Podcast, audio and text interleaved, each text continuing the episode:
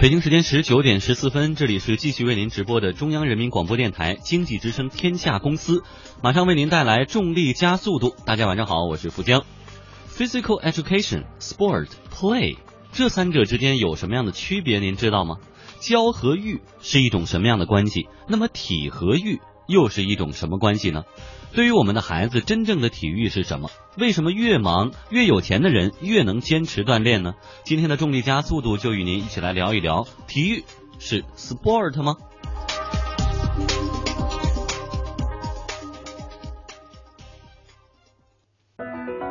抽丝剥茧，看管理无处不在，去伪存真，悟博雅，自由自在。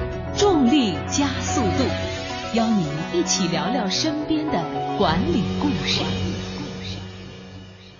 听众朋友，大家好，我是向明。大家好，我是冰月。大家好，我是向荣。向荣，经济之声特约评论员、管理顾问。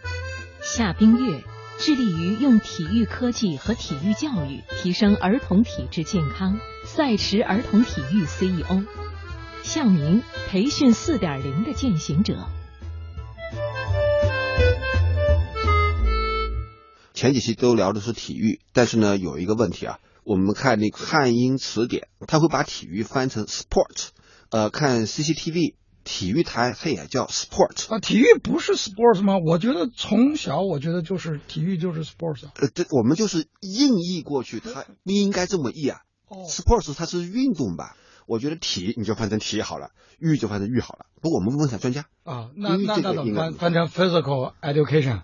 对，其实体育翻译出来应该是 physical education，然后咱们说那个 sport，其实在英汉字典里面的翻译是运动，哦，不是体育，所以 physical education 是体育，哦，sport 是运动。这有差别。差别吗？差别很大。大百科词典里面，它里面的解释是这样的：体育是指身体的教育，所以我们也经常在团队里面跟大家讲说，我们做的今天做的是体育教育。那非常重要一个点就是，首先是对身体的一个教育，这是有区别的。呃，实际上在体育的发展史上面来讲，咱们有三个词可以来去说关于运动的发展，一个词叫 play，一个词叫 game，还有一个词叫 sport。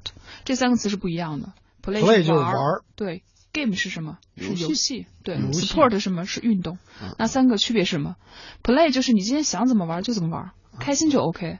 那第二个就是我们讲的那个 game 是什么？就是我今天跟你规定好了，对吧？我们俩谁先跑到那个地方哎，？那比赛有的时候 game 是有叫规则是吧？对，有规则的时候叫 game。哦，但是当这个规则被全世界所认同，或者说被大多数是所认同，并且作为一种集体活动来去运作的时候，我们把它叫 sport，啊，就相当于是运动了。长知识。对对对长知识就是说这个 play 嗯是玩儿，对对吧？有规则的 play 叫 game 叫嗯游戏。嗯嗯嗯当全世界大家都认同的一个游戏的时候，就叫 sports 对对对变成一个啊对，就你竞技运动回顾一下那个篮球发展的那个历史，你就知道一开始的时候其实就是把篮筐捆在这个酒吧的这个柱子上面，然后大家往里面扔球，看谁能扔得进去而已，哦对吧？后来有越来越多的规则详细，然后规范它，更多人认识，发展成现在咱们说的 basketball 的这种。下面我觉得我们这一代人长大的过程哈，嗯，我觉得有一个缺失，在这个体育教育上是真的是缺失。我们有体育课，体育课呢只是给你一个用我现在的理解就是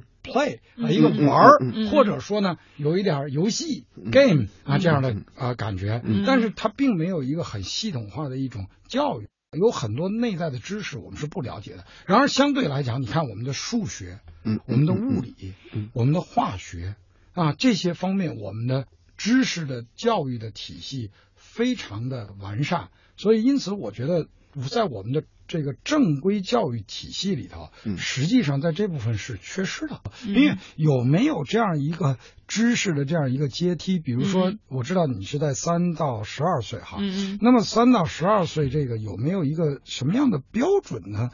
别给我讲一大堆数据，怎么样能够比较让家长能够感性化的了解到就？咱们其实分两个层面上来说这个问题，就是第一个问题来讲的话，比如说每个年龄段的这个孩子的发展，它是有它一个发展目标。嗯那这个发展目标里面，我们现在提出来就是应该包含了三个方面。第一方面是他体能发展，第二方面是技能发展，第三方面是他的德育发展。那就是说，我们特别强调在里面通过身体素质的训练，然后让让孩子帮助他能够提升他作为人本身而言，应该所具备的基础人格，或者说能够提升上去的人格，这个东西咱们总体上来讲不一样。比如说举很简单的例子，比如说这个五岁的这个孩子，五岁的孩子能跑四百米吗？不知道，能没问题，哦，没任何问题。这五岁孩子跑四百米的话，那如果他跑不完呢？或者如果他在这个过程中需要长期的训练才能够跑得完呢？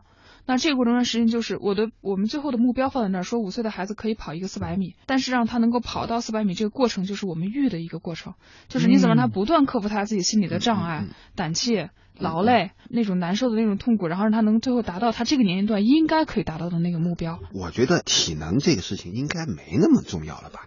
纵观人类历史吧，体能的重要性呢逐年下降。现在你打架又不抡刀了，是吧？干活儿也不抡锄头了，现在弄个鼠标啊什么的就可以了。你说体能训练这个其实没那么重要了吧？确实，纵观人类的这个进化的过程，其实是个退化的过程。对对对对，对就从有毛到没毛，对吧？人肯定打不过猩猩。人类从来不以他自己的 physical 的强大，嗯。就是身体的强大统治这个世界，对吧？人类很大的程度是是因为他智力的发展，对。甚至我的身边的朋友都会认为说，等有一天的时候哈，嗯，最后人类就剩一个主要的器官 叫大脑，然后剩下的四肢呢都会变得非常的小细小，然后呢，最终呢，它会蜷缩在一个啊机器里面，它只要摁几个电钮，甚至它都不用摁电钮了，到时候只要它的大脑只要脑子一转，然后机器就可以指挥这个世界了。所以从这个意义上来讲的话，我觉得前几期提到说这个体能中日体能的青少年的体能差，我觉得可能也没那么重要了。重力加速度，邀你一起聊聊身边的管理故事。就是你刚才说，如果说这个其他的四肢已经已经完全退化了、萎缩了，然后只剩大脑在，然后可能要依靠一个机器来运转，那这个是会是一个什么机器？呃，是一个计算机控制的这个机器首先是一个供氧仪，哦我们所有大脑的细胞都需要有氧气的供给，它才能够正常的去运作。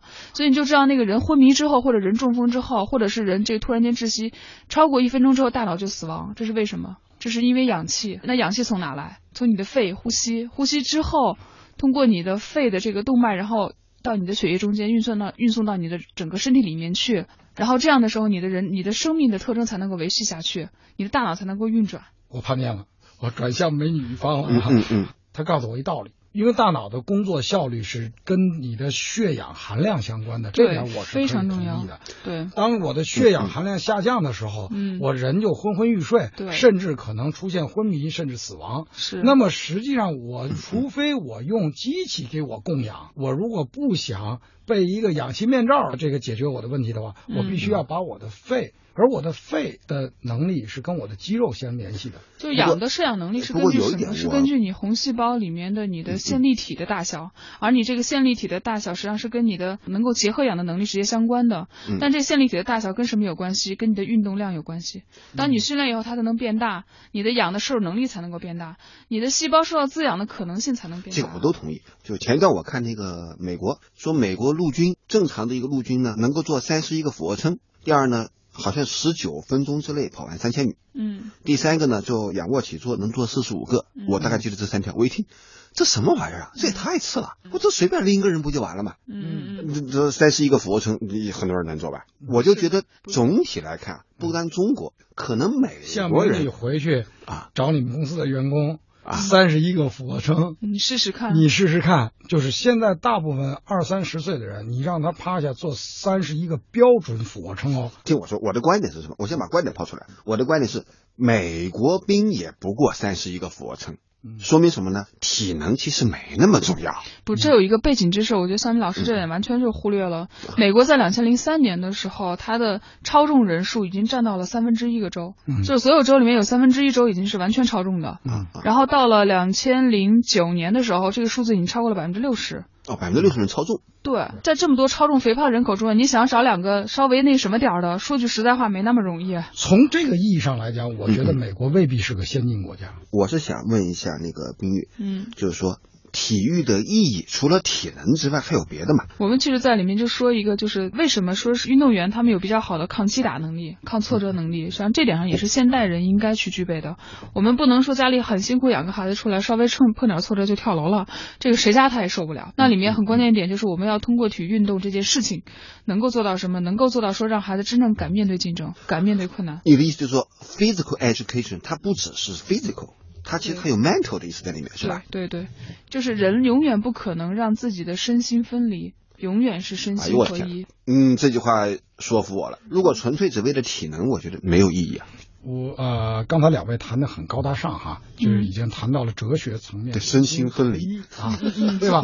我我更觉得呢，其实就像啊，我的一个朋友讲的，其实他喜欢运动的原因，他说这就是我的一种生活方式。嗯，就像有人喜欢旅游。嗯，就像有有人喜欢写作，而这种生活方式如果又能给我减少疾病，嗯嗯，又能够给我带来啊更多的自由，嗯啊健康实际上是一种自由，对。那么这样的话，他觉得我活着好，嗯，活着高兴，嗯嗯，对吧？所以我觉得其实这个我们可以把体育说的啊很。高大上，嗯啊，因为直接跟真的跟性格人格，嗯嗯。有关，嗯，也可以把它说的很草根，嗯，它就是一种活着的方式，嗯嗯。但像这种生活方式的培养，我们就说不要到人年龄大了，成年以后再去培养，因为这个真的是特别的艰难。因为咱们都知道，一项习惯的养成二十一天，一项习惯的稳定九十天，嗯，但是一项习惯想要破坏七天。所以，其实这个过程中间，就是